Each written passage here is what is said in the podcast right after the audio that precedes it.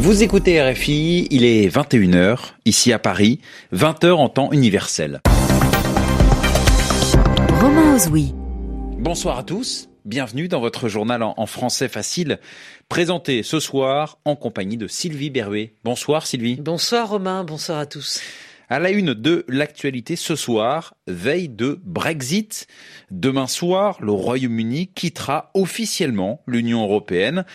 Ce sera l'aboutissement de plus de trois ans et demi de négociations depuis le vote des Britanniques en faveur de ce Brexit. C'était en juin 2016. L'accélération de l'épidémie de coronavirus, 38 personnes sont mortes en 24 heures en Chine, ce qui porte le bilan à 1700 décès dans le pays. Et à l'instant, l'OMS, l'Organisation mondiale de la santé, déclare l'urgence internationale face à l'épidémie. Et puis, en France, le lancement de la conférence de financement des retraites. Le Premier ministre, Édouard Philippe, a réuni les partenaires sociaux et il déclare avoir bon espoir qu'un compromis soit trouvé. Le journal en français facile. Et c'est donc demain, Romain, que le Brexit entre en vigueur. Alors on va préciser, Sylvie, euh, ce qui va se passer hein, demain soir, 23h temps universel, 23h également heure de Londres. Le Royaume-Uni va officiellement quitter l'Union européenne, mais une période de transition va alors commencer. Elle va durer cette période de transition jusqu'à la fin de l'année afin que Londres et Bruxelles s'entendent sur les modalités de ce divorce. En tout cas, il aura fallu attendre trois ans et sept mois pour voir ce Brexit aboutir. Souvenez-vous, le 23 juin 2016, le vote des Britanniques en faveur d'une sortie de l'UE. On va revenir sur ce qui s'est passé depuis cette date du 23 juin 2016 avec Anastasia Becchio.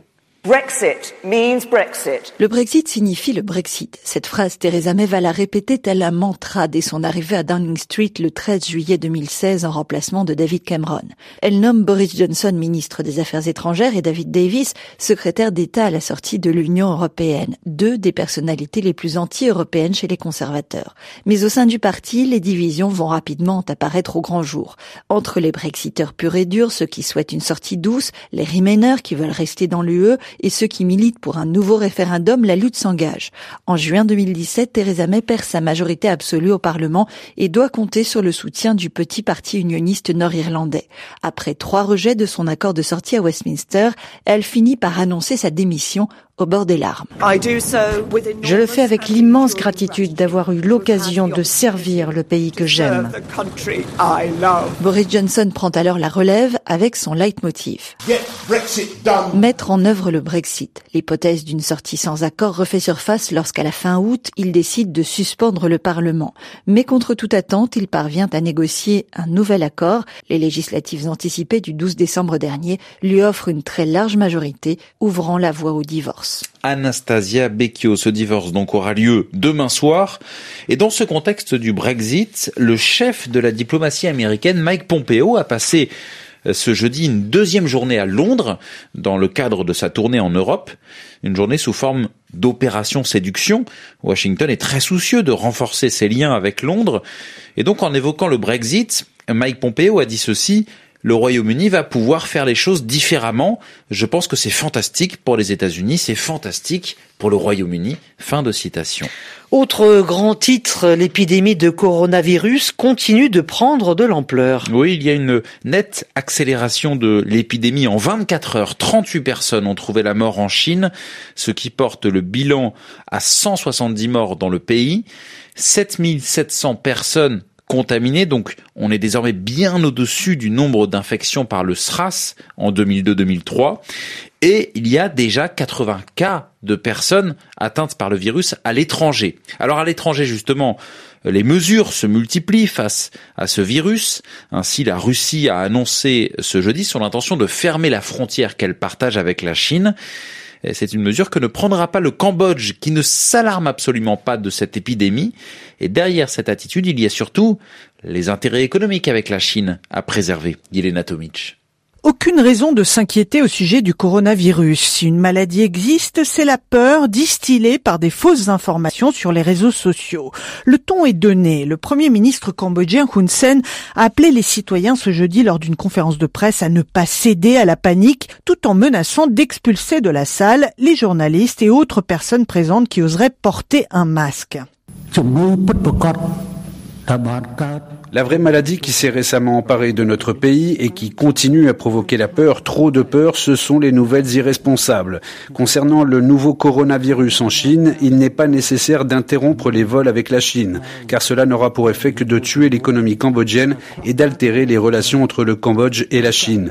Aussi, il n'est pas nécessaire d'évacuer les étudiants cambodgiens, ni les services consulaires et personnels de l'ambassade des autres régions de la Chine vers le Cambodge.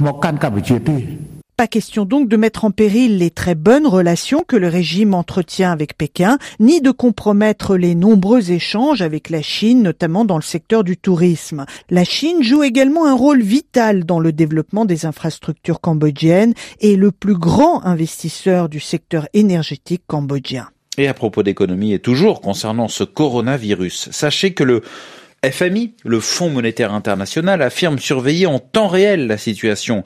L'impact sur l'économie mondiale dépendra notamment de la durée de l'épidémie, affirme ainsi le porte-parole du FMI lors d'une conférence de presse. Et ce soir, l'OMS, l'Organisation mondiale de la santé, tenait une réunion sur le sujet et l'OMS vient de déclarer cette épidémie urgence de santé publique de portée internationale. Et puis une découverte euh, qualifiée d'incroyable par les autorités américaines. Oui, un, un, tunnel reliant la zone industrielle de Tijuana au Mexique à la ville américaine de San Diego en Californie.